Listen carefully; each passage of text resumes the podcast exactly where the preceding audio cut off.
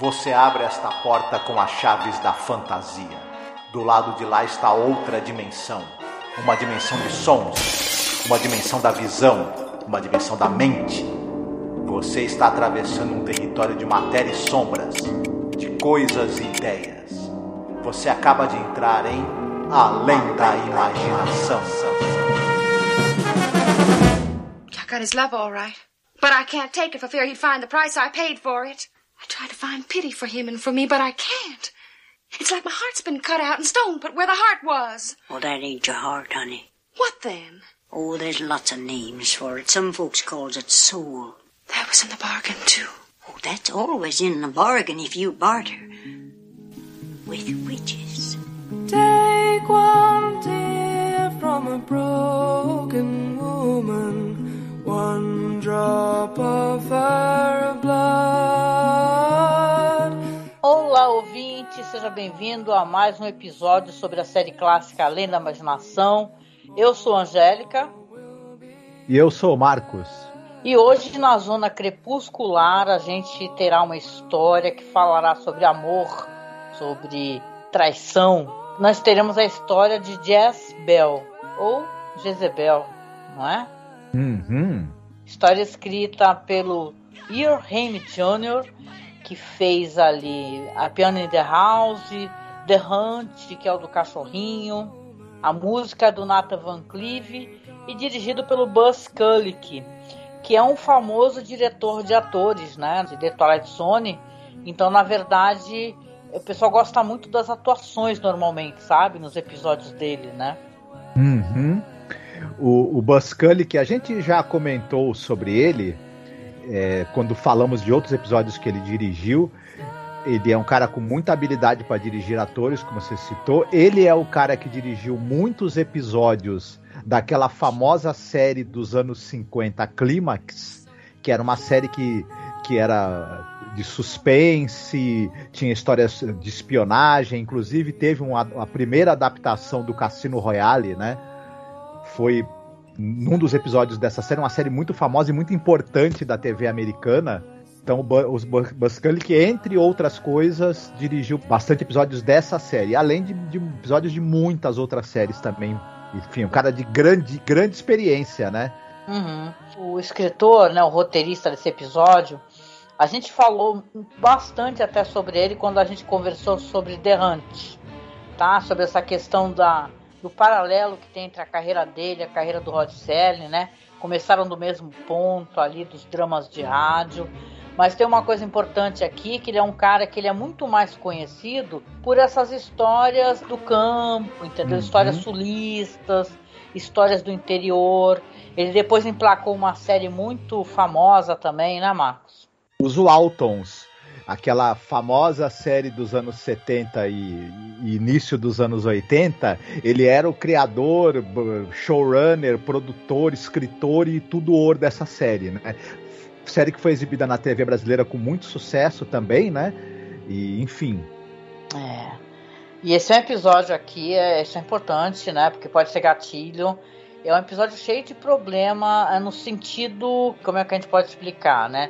É uma história interessante tal, bem conduzida, mas é uma história bem machista, assim, bem misógina. Se é gatilho pra você, você pula, né, Marcos? É importante.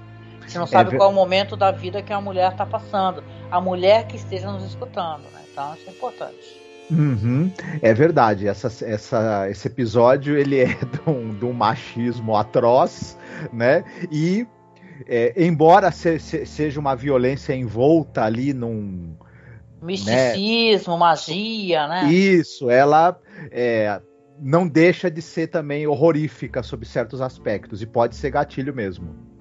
É verdade. Tem que dar um aviso assim de gatilho, porque eu, eu gostei do episódio, mas ele me incomodou, né? Então. Mas assim, o que esse episódio tem que é muito saboroso, com toda certeza, não é amargo, né? Não deixa de ser gosto amargo como essa temática machistoide, né? Que tem de mulheres lutando pelo amor de um homem. O que tem de gostoso aqui, por exemplo, são as atuações e as atrizes, né? Você vai ter gente sambando na cara aí atuando, né, Marcos? Uhum. É, o, o elenco conta com gente do nível, por exemplo, da Anne Francis, né? Que era uma grande atriz, é, falecida em 2011, né? Ela já tinha estado em episódio de, de, Além da Imaginação, After Hours, né? Por exemplo. Um, dos mais famosos, o, que é aquele da moça que fica trancada numa loja de departamentos, uhum. né? Dos manequins, né? Um episódio muito legal. Sim. E ela é uma. Falando especificamente da Anne Francis, ela começa a chamar atenção no Craft Television Theater, né? Um daqueles nossos famosos é, dos teledramas, né? E depois, nos anos 50, ela faz uma série de filmes.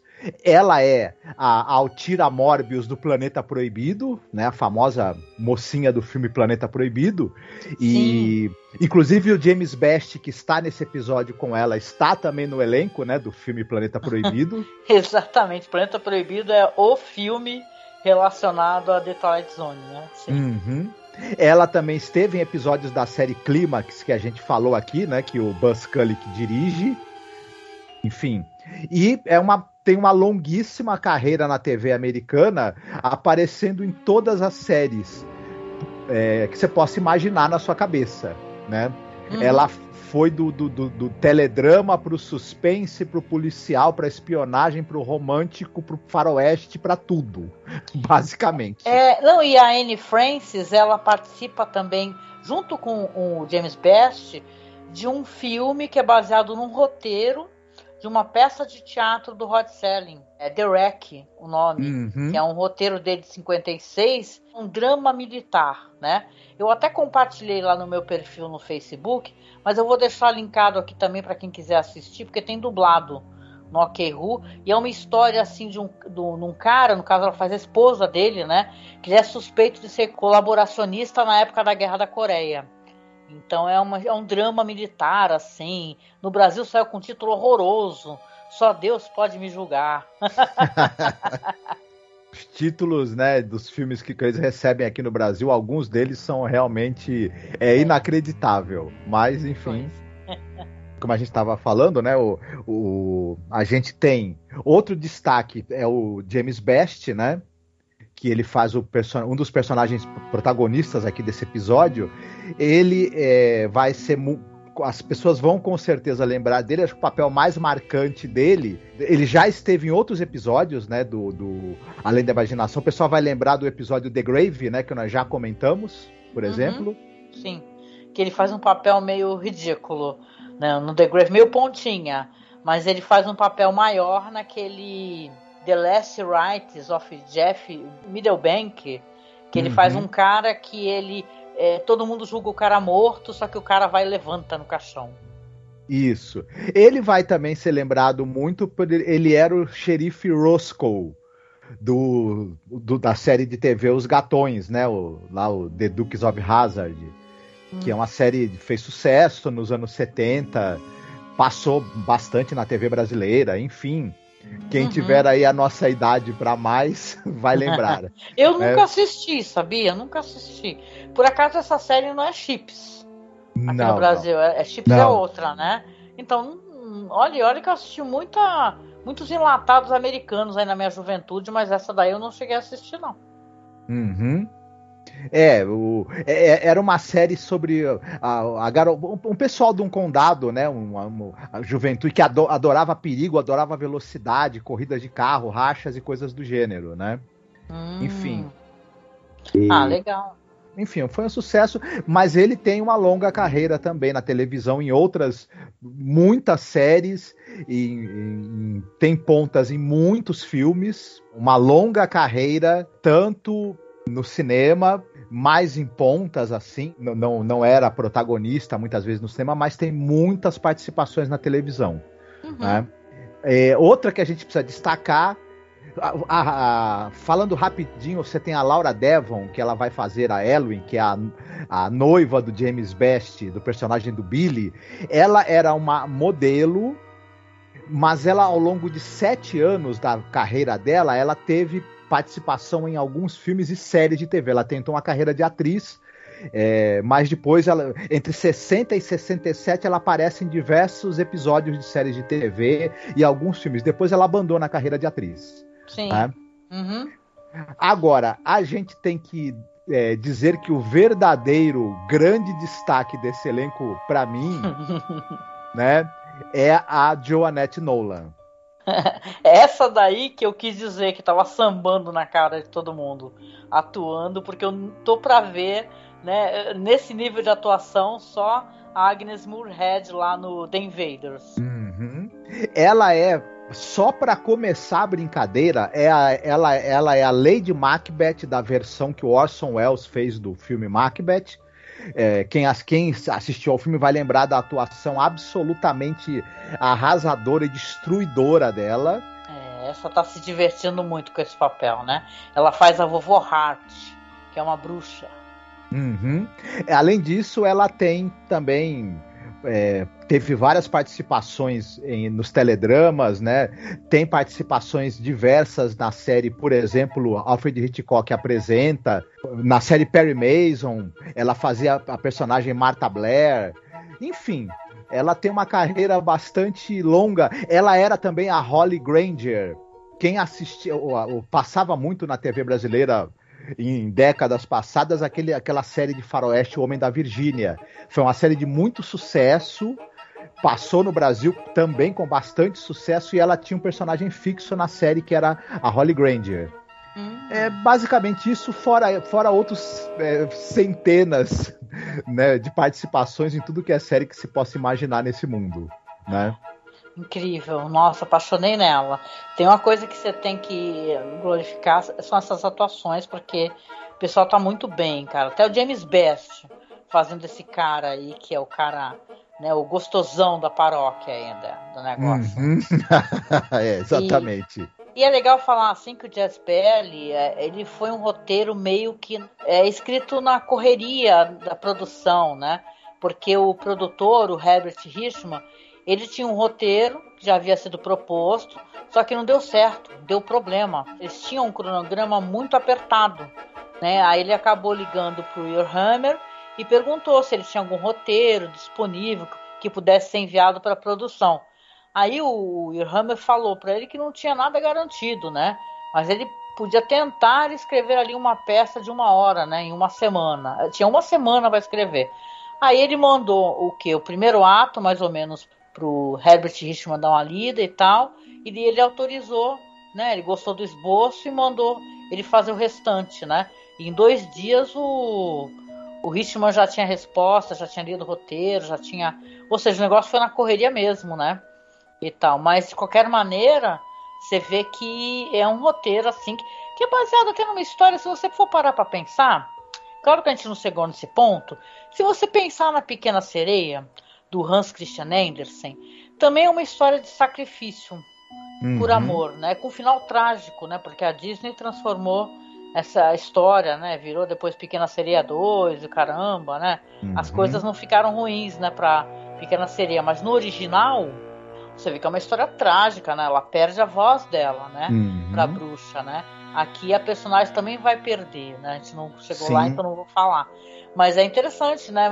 Olha, se não fosse uma temática tão lamentável assim, é, no sentido de, primeiro, que Jezebel é Jezebel, né? É basicamente Jezebel mesmo, entendeu? É, é, que é colocado de outra maneira, como Jezebel, né? É Jezebel. Você tem uma, uma protagonista que é de cabelos escuros, né? Ou seja, ela é a mulher fatal, ela é a femme fatale. E você tem a loirinha morango, que é a mulher virgem, pura, é, que é um ótimo casamento de uma família, né, Marcos? A gente vai chegar lá, vamos falar. Mas tem uhum. vários cacuetes aí, que inclusive eu recomendo para quem está aqui escutando o nosso podcast, dar uma escutada no podcast que a gente fez sobre o filme clássico mudo, o Aurora do FW Murnau. A gente falou sobre questões de Aurora ser uma refilmagem, na verdade, de ter um primeiro filme original, e que é um filme, inclusive, taxado por ser um filme cheio de preconceitos uhum. e tal, da época do nazismo, e tem essas questões, sabe, de personagem de cabelo preto, personagem de cabelo louro. Não vou, né? Depois a gente melhora, a gente fala um pouquinho mais. Mas tem essas questões também problemáticas no Jess Belly e sem nenhuma. Como é que eu posso dizer? Sem nenhum perdão, assim, entendeu? Eu acho mó triste, assim, que ela é feita para ser uma personagem vilanesca e eu a vejo como uma vítima dessa situação. Já entregando o meu ponto de vista logo uhum. de cá eu concordo com o que você falou. Mais para frente, é, quando a gente tiver entrado mesmo na história, eu tenho as considerações também sobre as origens, talvez, desse, desse tipo de conto que envolve esse elemento de transformação também que a uhum. gente né, vai citar. Sim, porque é um conto de transformação e de pessoas amaldiçoadas, né? Uhum. É legal mencionar, olha, gente, eu não sou falante de inglês, tá? Meu inglês é péssimo, entendeu? Eu sou muito tati-bitati mesmo, péssima. Mas eu consegui arrumar conteúdo e depois tentei fazer tradução para poder fazer a leitura, que tem uma coletânea de contos chamada The Silver Bullet and Other American Witch Stories, né? Que é uma coletânea editada e conduzida ali pelo Herbert G. Davis, que é de 75, que tem uma história chamada Catwife que é de uma mulher que ela se transforma em gata após anoitecer e tem uma maldição que recai sobre ela e sobre os filhos dela. Então eu estava dando uma olhada, inclusive, nesse conto, e essas histórias aí de maldições, de bruxaria, não é verdade? Que vai ter isso nesse episódio. Tem várias coletâneas interessantes. E se vocês quiserem, eu fiz o download do livro de contos e também vou deixar disponível dentro da publicação, tá? Lá no site acessa o site lá que vai estar o link lá para fazer download, se você é falante de inglês, porque não tem, né, Marcos, para variar essa coletânea aqui no Brasil, né?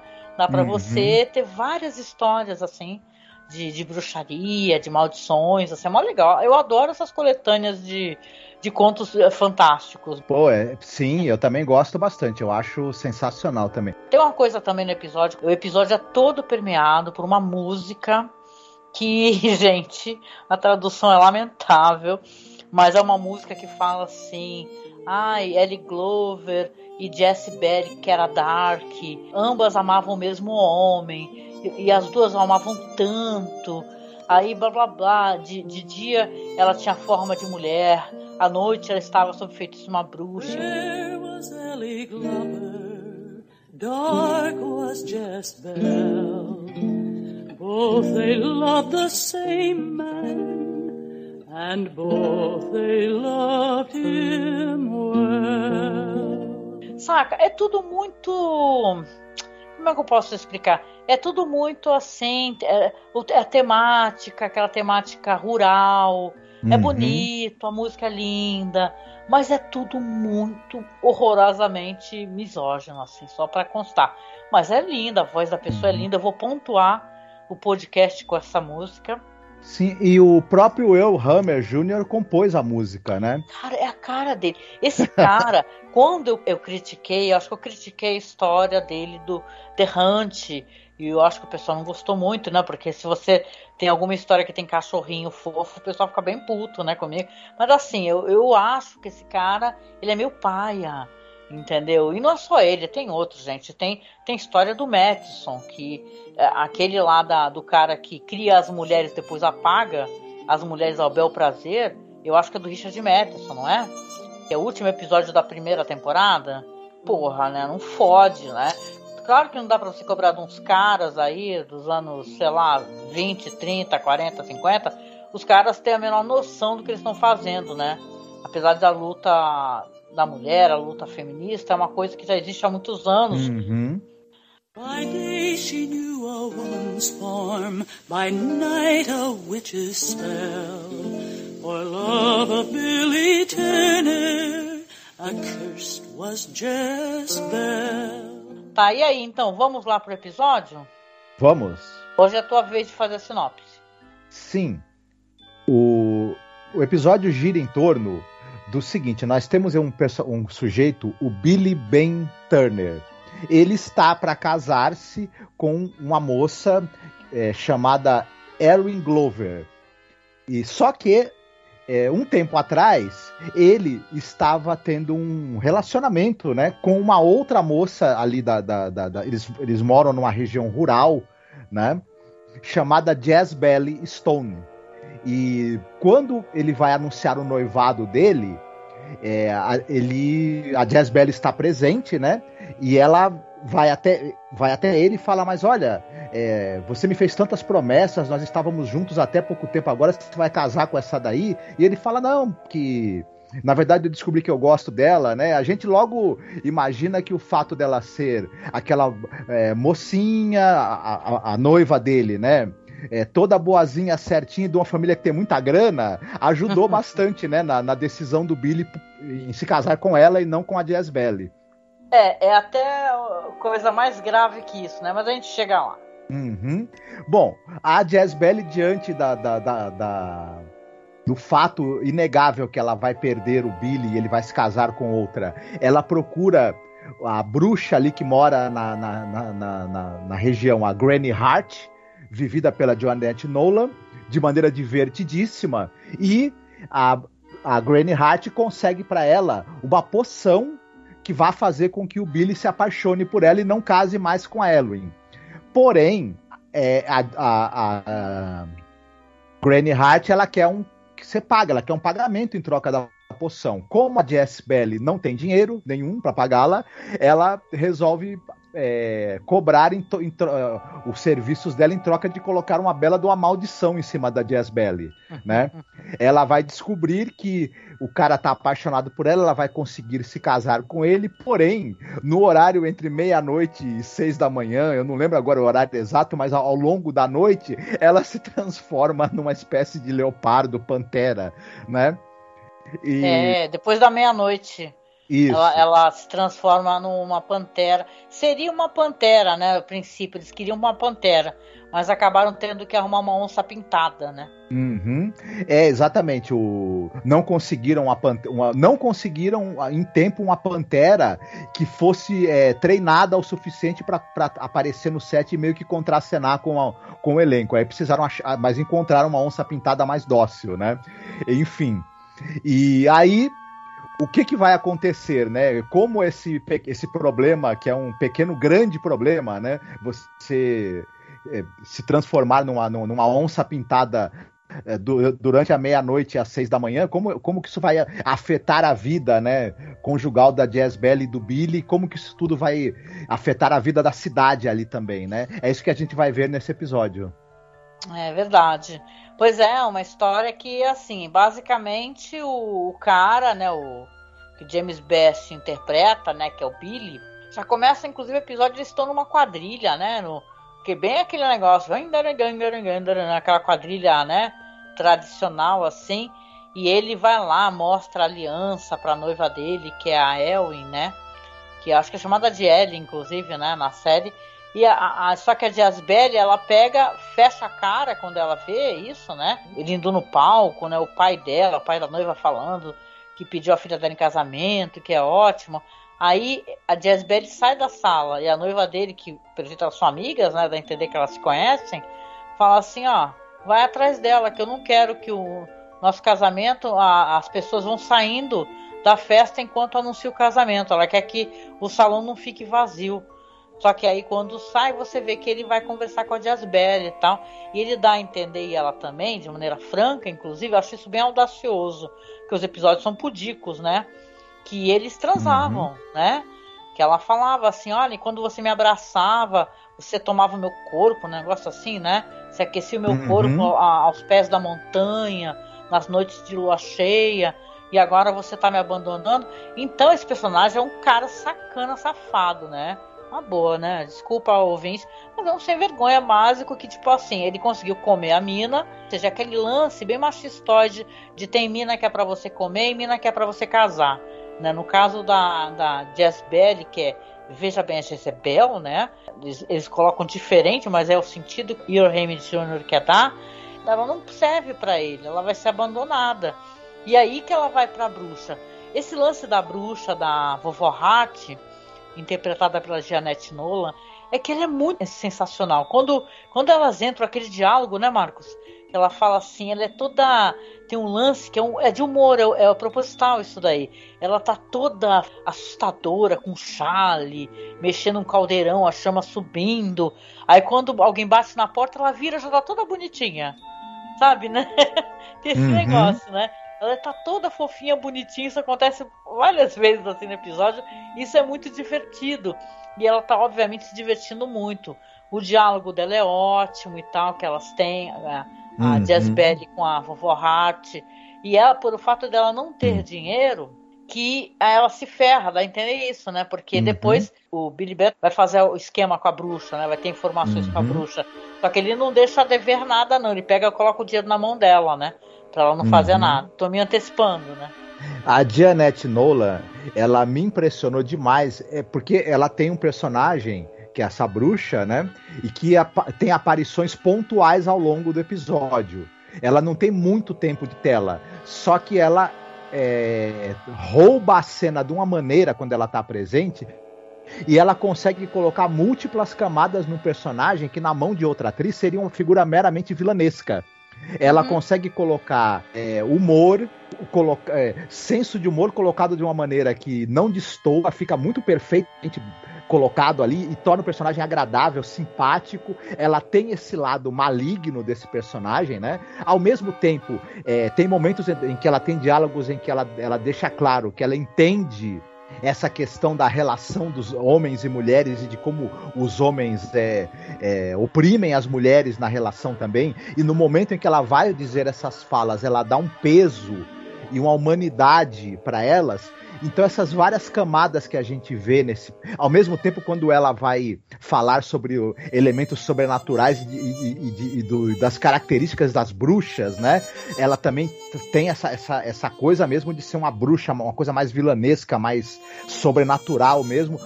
Todos esses essas diferenças de tom ela, ela coloca de maneira orgânica nesse personagem é demais. Demais É. a atuação dela. Sim, sim. An awful night was spent by all on Eagle Rock did dwell. Strange things were seen by moonlight's fall, but none saw Jezebel. E o episódio, ele é um episódio longo, né? Mas é que nem eu falei, eu acho que é um episódio que tem a metragem também legal pra contar essa história. Uhum. Porque você vai ter toda essa construção, você vai ver que a Jezebel ela é mostrada como uma mulher fatal, né? Uma destruidora de lares, de casamentos. Afinal, ela é uma mulher de cabelos escuros, né? Tem isso. Uhum. Então você tem esse negócio de brunettes versus blondes, né? Por Uhum. aí, né? Então, é uma questão na. É, para mim, é, nessa história, já que não é colocada de maneira. Ó, tem um olhar generoso sobre a Jezebel, é que na verdade ela é de uma família pobre. Ou seja, Uhum. para ele não tem interesse, é mostrada a mãe dela, né? Então, o que que acontece? O Billy ele vai ficar totalmente encantado pela Jezebel, porque ela fez o negócio com a bruxa. A bruxa vai fazer, na verdade, que já que ela não tem como pagar, ela não fala claramente que vai cair uma maldição né, sobre a Jezebel. Sim que ela vai, fa vai falar que a partir da meia-noite ela tem que tomar cuidado, porque algo vai acontecer, né? Então, quando ela já volta, o Billy já imediatamente na frente de todo mundo larga a noiva e aí vai atrás de Jezebel, sai com ela abraçado e fica a família da, da noiva furiosa, né? O pai, mãe, todo mundo, né?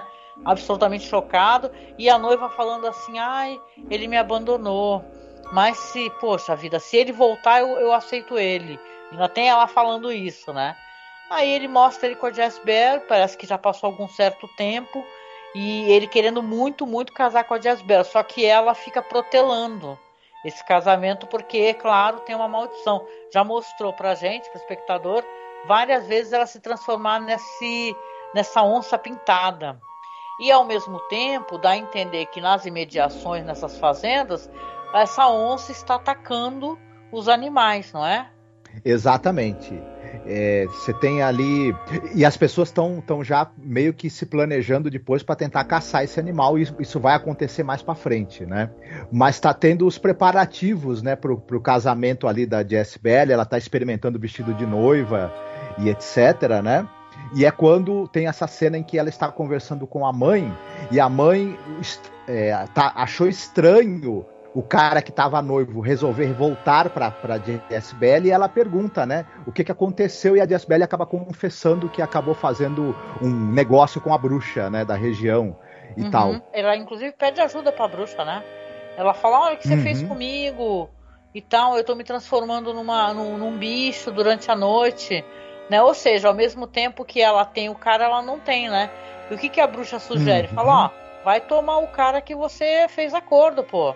Assume ele, aproveite ele e tal, né? Porque ela não aceita que ela tem medo de se transformar é, nesse, nesse bicho feroz, que ela, sei lá, mate ele, né? Num momento desse. Sim, é, a, a bruxa, né, como você mesma falou, ela fala aproveita aí o que der, né? Porque não vai mudar a situação, você vai continuar virando onça de noite. Não tem jeito. E é, perdeu sua alma, virou bruxa, perdeu a alma, né, também. É. Então não tem Como se não bruxa como. tivesse um pacto com o demônio, né? Algo assim. Uhum. gênero. Isso, ele traz, ele traz para a história toda essa esse estigma, né, que foi imputado às bruxas, né? Enfim, que, que se a gente for pensar nas histórias de Salem e etc, tinha muito desse ranço trazido pelos puritanos, né? No- na cultura Sim. ali do, do sul, né? E, e ele acaba trazendo à tona isso também nesse episódio. E Mas eu não ia de maneira crítica, né? Isso que é complicado, né? E sim colocando ela no mesmo exato patamar, tanto a vovó como ela, como bruxas que merecem desaparecer da face da terra, né? Uhum. E trazendo esse elemento da transformação, né? Da mulher que se transforma em algum animal. Tinha muito na literatura pulp, né, americana. É, remonta muito antes, né? No, no- aquele escritor Apuleio do Império Romano tinha um asno de ouro do cara que se transformava, né? né Hum. num asno. E o Ambrose Bierce também, né? Com os olhos da pantera. 1897. Isso, exatamente. Tem. é, a gente pode até citar o Sheridan Le Fanu, né? A Carmila, a vampira de Carnistan, ela se transformava num grande gato também, né? Olha, Enfim, legal. me remete também, que eu até não citei, mas a- essa atriz que faz a mãe da Jess Belly, que é a Virginia Gregg, eu também gostei muito da atuação dela. Eu acho que ela tem uma. é, O pouco tempo que ela tem de tela é muito comovente, a gente se convence do amor e da preocupação que ela tem por essa filha. E eu gostei muito. Ela era uma atriz que ela ficou famosa é, pelo trabalho vocal dela, né? É, fazia a voz da mãe do Norman Bates, por exemplo, né? Fazia também a voz da Tara, dos Herculoides. Olha. Adorava a voz da Tara e da mãe do Norman Bates também, que todo mundo pensava que era o próprio ator, né? Que fazia, Uhum. então era ela, né? Fazendo, né? Bem que eu achava uma voz muito bonita, impostada, legal. Sim. Além de ela também estar em um, um milhão de participações que- é, em todas as séries policiais de- e de faroeste que você possa imaginar e de suspense que você possa imaginar, ela está lá, né? A nossa querida Virginia Gregg. E também fez trabalho de vozes também no, no Scooby-Doo, é, Capitão Caverna, Zé Colmeia, enfim, ela também... A Hanna-Barbera, ela também estava por lá, sempre participando. Legal. É, pois é, mas o Jazz Belly ele é um episódio assim triste, né? Porque as coisas vão ficar bem ruins para Jazz e ela vai resolver ficar com o Billy, né? Ele vai ficar todo feliz, né? Vai ficar com o Billy, vai falar assim: "Ah, eu vou, vou assumir você, vamos nos casar e tal". Só que ela volta para casa, conversa com a mãe, ela fala para a mãe: "Mãe, me deixa trancada no quarto, não abre a porta, não importa o barulho que você escute". E aí, depois da meia-noite, ela começa a fazer uns, aqueles barulhos todos, né? Transformada naquela onça pintada, ela vai e acaba fugindo pela janela. E vai parar justamente no celeiro aonde essa ex-noiva aí do Billy, ela tá lá. Ela, ela vê, se assusta, grita, né? E chegam os homens armados e atiram. Quando atiram, a onça se transforma em fumaça né? Aí, a partir desse momento, você vai ter a Jaspelli, ela aparecendo inclusive como outros animais, né? Mas assim que ela morreu, assim, pelo menos o corpo físico dela desaparece, né? O Billy já se vira pra Elwin, já fala assim, ai, posso ir ali depois na sua casa tomar um café, né? Algo do gênero, né? Uhum. Ah, vamos conversar, não sei o que lá. E retoma ali a relação. Ela já tinha dado a entender antes que se ele voltasse para ela, ela aceitava. Ou seja, tipo, as mulheres não têm a menor autoestima nesse, nesse conto aqui escrito por esse roteirista. Então, aí já dá a entender que há uma passagem de tempo, uma leve passagem de tempo. A Jazberry aparece como um sapo de vez em quando na casa da mãe. A mãe, eu achei isso uma. De certa maneira, eu achei isso um pouco uma traição. Isso também estigmatiza a Jazberry, né? Que, veja bem, ela não tem corpo físico, mas ela aparece como animais. Aí a mãe. Animais, dela... animais é, e, e, animais assim. É, Rastejantes, é, né? Ara, aranhas, é, sapos, ratos, né? Isso. Negócio é punk, aí não, né? aí a mãe dela vai lá visitar o Billy, que tá prestes a ir pro casamento, e falar assim, ai, já fazem meses que a Jasberry faleceu, né? Mas eu quero que você seja muito feliz, viu? Ah, de vez em quando eu vejo ela com um sapo na cama. Aí eu vou, dou uma pancada assim, vira, vira fumaça. Eu penso, minha senhora, é a sua filha. A senhora devia ficar falando assim pra esse Uhum. cara, né? Da sua filha, né? Aí, tipo, se apoiando totalmente o cara. Aí ele tá indo pro casamento. Uhum. Aí quando ele tá casando lá com a loira lá, aparece o quê no, no véu dela? Uma aranha. E essa aranha quem é? A Jasper, né? Aí ele pega, aperta com a mão assim com o dedo Sim. e vira fumaça, né? Aí ele vai pra casa, chega com a, com a noiva, coloca a noiva assim nos braços. E ela até brinca com ele, né? Ela fala, não vai me segurar, né? Aí sim ele vai, coloca nos braços, entra na casa e tal. E ela fica possuída, não é isso? Ela fica meio Uhum. assustada, todo lado e possuída, e percebe que tem uma coisa muito ruim na casa. Aí ela fala que, ah, eu vou embora, eu vou voltar pra casa e tal. Ele, não, a sua casa é aqui. Ele fala isso, né? Não, agora a sua casa é aqui. Aí ela fica toda nervosa e tal. E aí ele fala, olha, fica aqui que eu vou tentar resolver. Aí ele vai atrás da bruxa. Quando ele chega lá na bruxa, ele fala, ô bruxa, você fez um acordo aqui com a Jasbel aí, e agora ela tá me apurrinhando, aparecendo como vários animais. A bruxa, que é a vovó Hat, fala, ah, você não tem o que fazer, porque ela não pode morrer, porque ela é uma bruxa. Aí ele fala, não, mas você tem que me ensinar uma maneira de eu me livrar dela. Aí a mulher pega uma agulha de prata, né? Feita de prata, porque nessa história aqui a prata, as bruxas têm medo de prata, e a prata, pelo que dá a entender, ah, também pode matar as bruxas, né? Quem dá essa agulha de prata pra ele é a mãe da Jezbel já. E, e ela também fala pra ele que dá pra matá-la. Que ela ouviu falar que dá pra matar a bruxa com essa, com essa agulha. Nossa, essa mãe É. dela é muito traíra, gente. É muito triste. Eu não lembrava disso. Mas a questão é que aí ele consegue essa agulha, nem lembrava que tinha sido a mãe dela. Achava que tinha sido a bruxa. Aí ela fala como é que dá pra fazer, né? E fala assim: Ah, você quer ficar me devendo um favor? Aí ele: Não, não, não, não, não, não. Pega, bota as moedas todas na mão dela, né? E volta pra casa. E a Erwin tá totalmente possuída, né? Tá falando que nem a Jezbel, né? Tá tipo, já virou uma história de possessão e o caraco, né? Ele entra e começa a chamar a Jezbel e, e onde estavam vestidos, né? No manequim, aparece assim o, o rosto e o corpo dela, né? Aí ele vai enfiar no coração dela. Aí ela desaparece de vez, né? Morreu, né? Aí ele sai de novo, tá lá a esposa dele caída, ele abraça ela, ela tá desacordada, mas ela, né, acorda. E é isso, gente. A Jezbel nessa história aqui, ela só serviu pra, pra isso, pra mostrar que ela não tinha nenhum valor nessa história aqui, nem a própria mãe dela sequer defendeu ela em momento nenhum, né? Uhum. É bem triste isso daí. Was Ellie Glover, cold dead was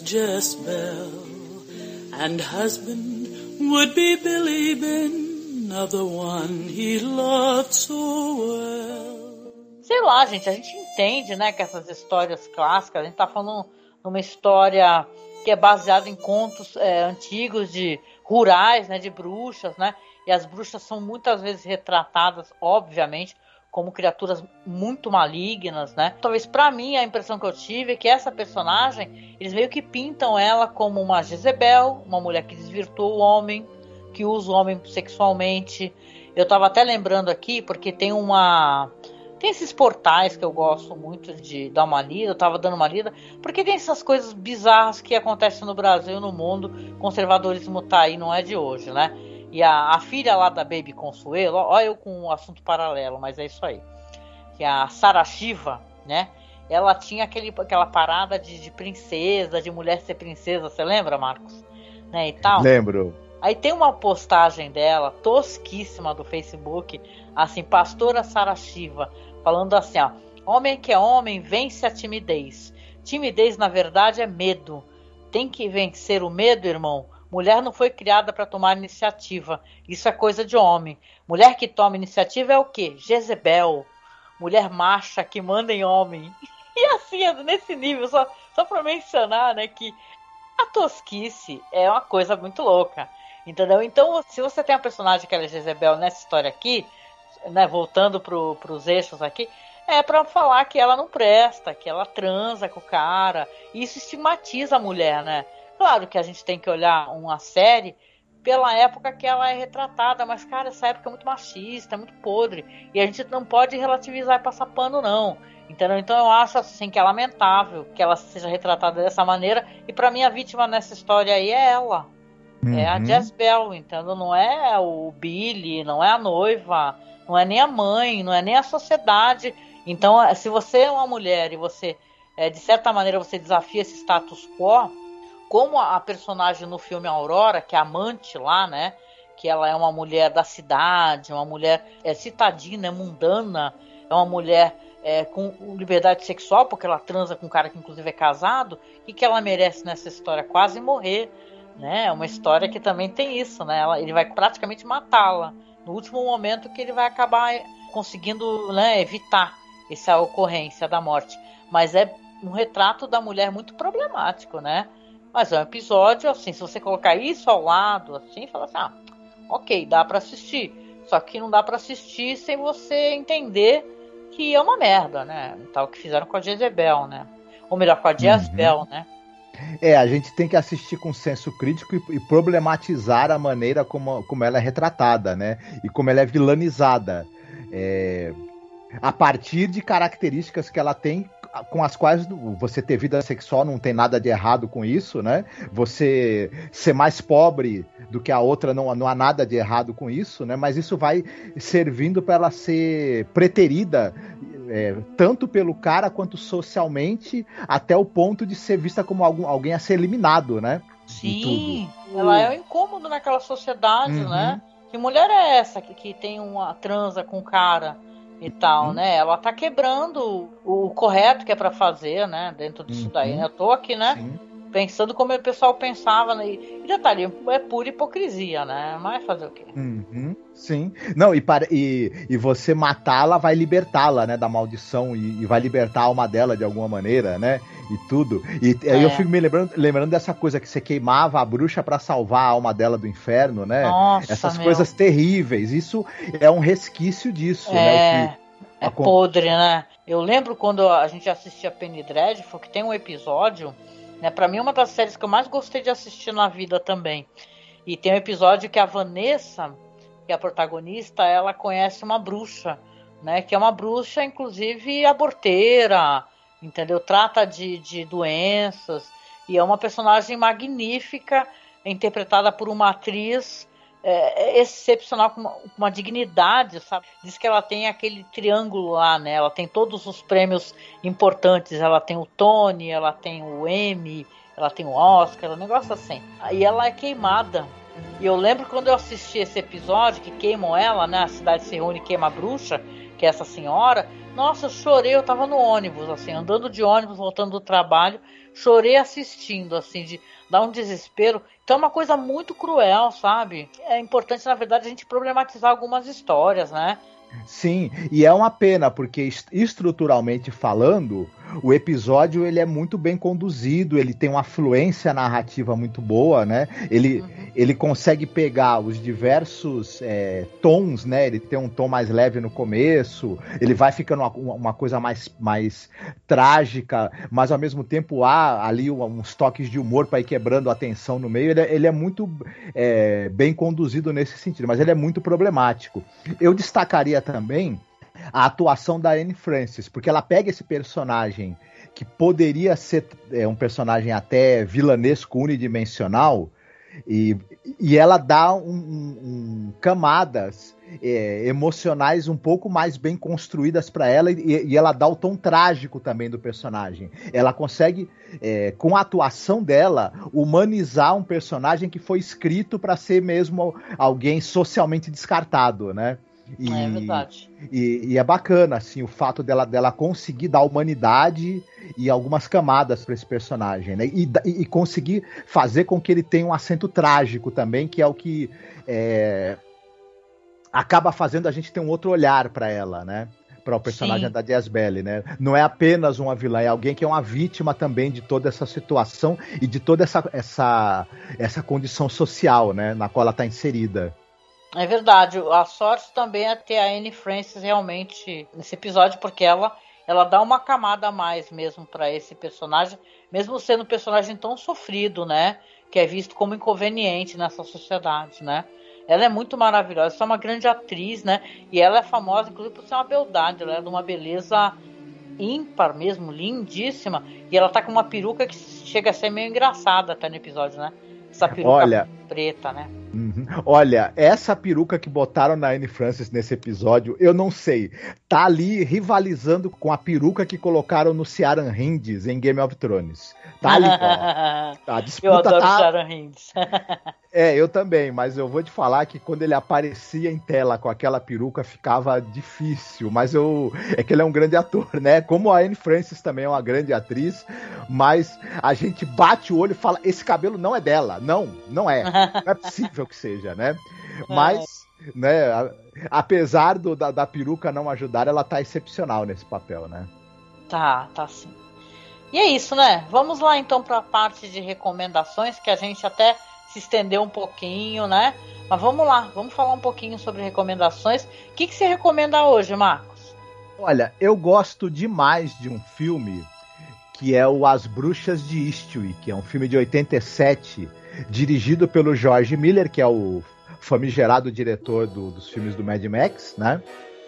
E é um filme que ele pega muito dessa coisa da, da, da desse imaginário ali da, manipulativo e sexual, né, das bruxas, só que ele vira de cabeça para baixo. E isso é muito bacana. Então, quem ficou com gosto amargo, né, por conta do, do da misoginia desse é, que está contida nesse episódio, apesar de ser um episódio bem feito sobre outros aspectos, é, talvez seja uma boa pedida assistir o filme As Bruxas de Eastwick, que, que, que dá um outro uma outra leitura para esse tipo de história, né? Que, e, e, é muito, além de ser um filme muito divertido também, né? E aqui as bruxas elas não são as vilãs, muito pelo contrário, né? É a, a, o, a, o vilão dessa história das bruxas de Eastwick é a hipocrisia, né? É, é... Não, e é legal que você ter recomendado esse filme, porque tem uma personagem, né, que a gente já mencionou quando a gente foi falar sobre o episódio número 100, que é do Bradbury, né? É, nesse filme, inclusive, tem a participação da Verônica Cartwright, que está em um episódio de Além da Imaginação, que é o I Sing the Body Electric, que nós comentamos. Exatamente, que é um episódio né? até meio fraquinho, né? Mas ela é uma grande atriz e ela tá arrebentando nesse filme. E tem a Cher, né? Tem aquele elenco, é um filme delicioso. Uhum. Gosto bastante. Tem aquele negócio das mulheres que o demônio vai é, conseguir fazer elas se sentirem bem consigo mesmas, né? Mais livres, ter uma vida sexual, claro que com ele, né? Uhum. Tal, mas elas vão ter assim, a liberdade sexual que elas não tinham, né? uhum. né? Seja pelo excesso de trabalho. Eu adoro, é um grande filme As Bruxas de Eastwick. Teria o DVD, com certeza. Uhum. E você, que filme ou outra coisa você recomendaria? Olha, eu vou pegar um filme muito legal de assistir. Volta e meia passa aí na TNT. Com certeza a audiência aqui já deve ter assistido que é da magia à sedução. É Practical Magic de 2001, que é um filme, gente, muito legal sobre bruxas, baseado ali no romance de uma autora chamada Alice Hoffman e dirigido pelo Griffin Dunne. É um filme que ele traz essa questões de elementos mágicos e tal, mas também de questões de você quebrar esse estigma sobre bruxas, né? Porque você vai ter ali as irmãs que elas fazem um pacto, né? Tem a Sandra Bullock, que é a Nicole Kidman. Tem um elenco absolutamente maravilhoso. São criadas ali por essas tias que são bruxas, né? São crianças que perderam os pais. E a Sandra Bullock faz uma escolha ali de. Tem muito medo de se apaixonar, né? Então ela, ela faz um pedido, né? De um homem totalmente diferente, assim, com um olho de cada cor e tal. E coisas assim que ela, enquanto uma criança, acha que é difícil uma pessoa ter, né? Para que ela não consiga se apaixonar facilmente, porque ela vê o quanto a irmã dela é pena com esse negócio, né? Que a Nicole Kidman, inclusive, ela tem um relacionamento abusivo, né? Um cara meio psicopata, né? Sei que tem músicas lindas no filme da Johnny Mitchell, da Stevie Nicks, né? E, cara, tem essa coisa da cidade, tem inveja delas, fala que elas são bruxas, que elas trazem problema. Só que no final acaba tendo a união da cidade para poder ajudar essas irmãs e essas mulheres. Acaba tendo uma união feminina para poder, sabe, ajudá-las, né? Ajudar principalmente a Nicole Kidman, né? Mas é um romance que envelheceu bem, sabe? É um filme de 2001 e ele passava muito, gente, na TV aberta e tal. E agora não sei, não passa tanto, passa mais nesses canais de TV a cabo. Mas, poxa, assista. É tão gostoso, né? A Nicole Kidman tá maravilhosa, a Sandra Bullock, as atrizes que eu tô agora de cabeça não tô lembrando o nome, mas as, as atrizes veteranas são foda também, são maravilhosas, né? E fala sobre amizade feminina, esse negócio de retirar o estigma da mulher com poderes, uma mulher diferente, uma mulher que não se encaixa na sociedade. A gente falou sobre no multi, né? Lembra que a gente falou sobre no episódio ter isso de quebrar ah, o que aquela criança tem e aquilo parecer positivo de alguma maneira, né? Nesse filme uhum. aqui, na Magia Sedução, não. Elas vão se integrar à sociedade, mas do jeito que elas são. E ponto, entendeu? Elas são diferentes, elas, elas têm poderes, né? Tem uma visão diferente sobre as coisas, né? Apesar de eu achar que a personagem da Sandra Bullock é bem é bem é, fofinha, né? Não tem muito que o que, né? tipo a Nicole Kidman não, é a mulher fatal, né? A mulher é sedutora, né? E maravilhosa. Bom, é um filme legal. Uhum. O filme realmente é um filme bem, bem bacana, bem interessante. Eu cheguei a ver algumas vezes quando passava na televisão e realmente faz tempo que não reprisa mais o pessoal consegue encontrar na locadora, né? Enfim. Do Paulo Coelho. isso, isso. ah, é isso, gente. Então, olha, muito obrigada por você nos acompanhar aqui nesse episódio, que foi assim. Sabia, Marcos, que esse episódio é considerado o melhor episódio do Earl Hames Jr.? Uhum, o melhor. Mas, mas tem razão. É, mas eu até acho que tem razões para isso. Porque se a gente for pensar, por exemplo, o que você citou mesmo, o The Hunt, é um episódio bem levinho, bem bobinho, sabe? E esse episódio, ele, para bem ou para mal, né? Às vezes muito mais para mal, ele tem muito mais peso dramático, muito mais elementos é, sobrenaturais misturados com, com, com, com vingança, com, com tragédia, com. É, enfim, ele, digamos assim, dramaticamente, ele é muito mais interessante do que os outros aí que ele. É, eu gosto ele... daquele é, A Piano in the House uhum. dele, que é um episódio que passa na cidade. Eu fiz uma interpretação, eu lembro que eu até achei muito emocionante uma personagem lá que ela que as pessoas acabam dependendo da música que se toca no piano a pessoa abre o coração e mostra quem é de uhum. verdade então eu gosto mais assim esse aqui ele me desagradou assim nesse sentido de sabe de ter uma Jezebel né e os caras depois eliminam a Jezebel uhum. né, e fica uhum. por isso mesmo mas eu entendo estruturalmente ele é interessante né mas o jeito uhum. como é tratado o tema não consigo passar por cima disso Uhum. É, ele. A misoginia que está encruada né, nessa história ao, ao, longo dela toda atrapalha mesmo, né? Faz com que a gente tenha um olhar hoje é, de muito mais crítico em relação a ele, né? As pessoas né, gostam por, por, pelas qualidades que ele tem dramáticas, de direção e de atuação, mas os problemas estão aí gritando, né? É, não, e esse episódio não tem narração de encerramento do Rod Seven, né? uhum. né? Uhum. Bizarro isso, né? Talvez eles não tenham conseguido. Como foi, como foi um episódio que, que precisou ser refeito, né?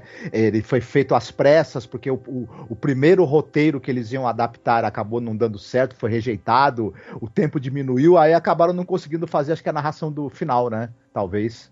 É verdade, né? Porque Rod Serling estava em uma é, nessa ponte aérea, né? Correndo para dar aula e tipo tanto que você vê que a gente sempre brincava, inclusive que o Rod Serling aparecia no, nos locais de gravação, ele saía de trás de um arbusto, de dentro, sei lá, de um guarda-roupa, não. Uhum. Mas assim, é. mas ele saía de elementos, né? do uhum. local de gravação. Aqui não, ele só tá assim na frente de uma parede e tal, uhum. gravando. E dessa vez não tem isso, pelo menos no final, né? Sim. Nem a voz dele. Exatamente. Outra, você sabia que esse episódio ele foi ao ar originalmente no, no, no Valentine's Day, no Dia dos Namorados? Se eu não me engano. Nossa! é. é, meu, é bizarro, né? É que nem aquele filme lá, porque tu vê como o pessoal às vezes tem o timing ruim, né? Não tem aquele filme Blue Valentine? Uhum. Você lembra? Que é um filme de, de final de relacionamento. Filme barra pesada, assim, tristíssimo. O pessoal fala que é um filme romântico.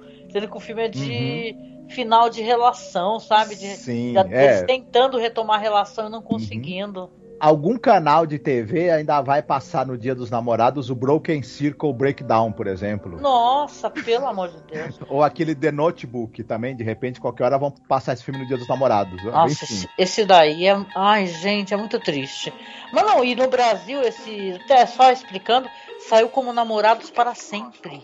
Esse Blue Valentine. Hum? Meu, Namorados para Sempre como, cara? Pois Entendeu? é. Qual é a droga que deram pra essa galera distribuidora de de filme para escolher nome horrível, né? Que antigamente o pessoal gostava de botar culpa nas velhinhas, né?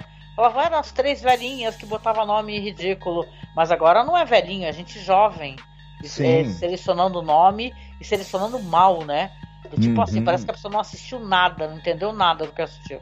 Mas é isso, gente. Então a gente chega no final aqui do podcast, pedindo para vocês, por favor, sigam a gente nas redes sociais. Nós temos a página no Facebook, arroba Masmorracine. Temos a página de fotos, documentários sobre a série clássica Além da Imaginação, que é The Twilight Zone Behind Scenes. Temos o nosso grupo, que é o Fãs de Além da Imaginação.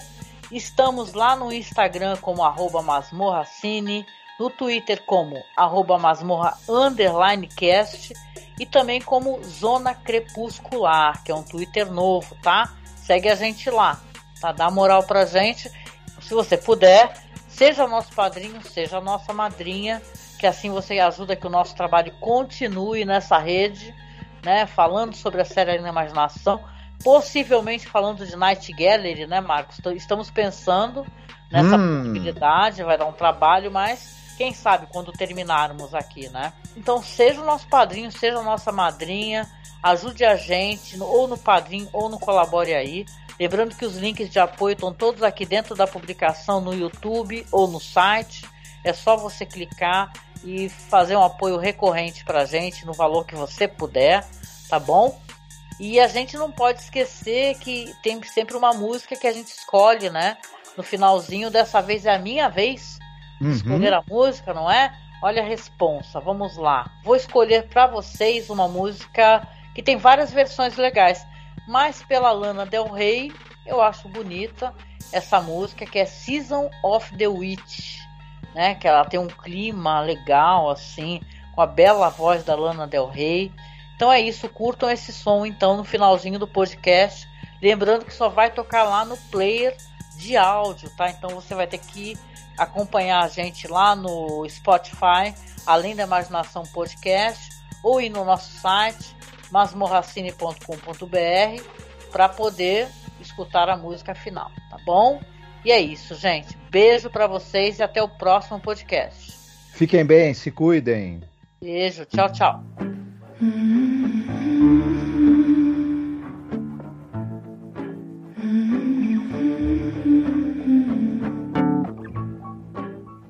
When I look out my window many sights to see. And when I look in my window, so many different people to be. They're strange, so strange. It's very strange to me. You got to pick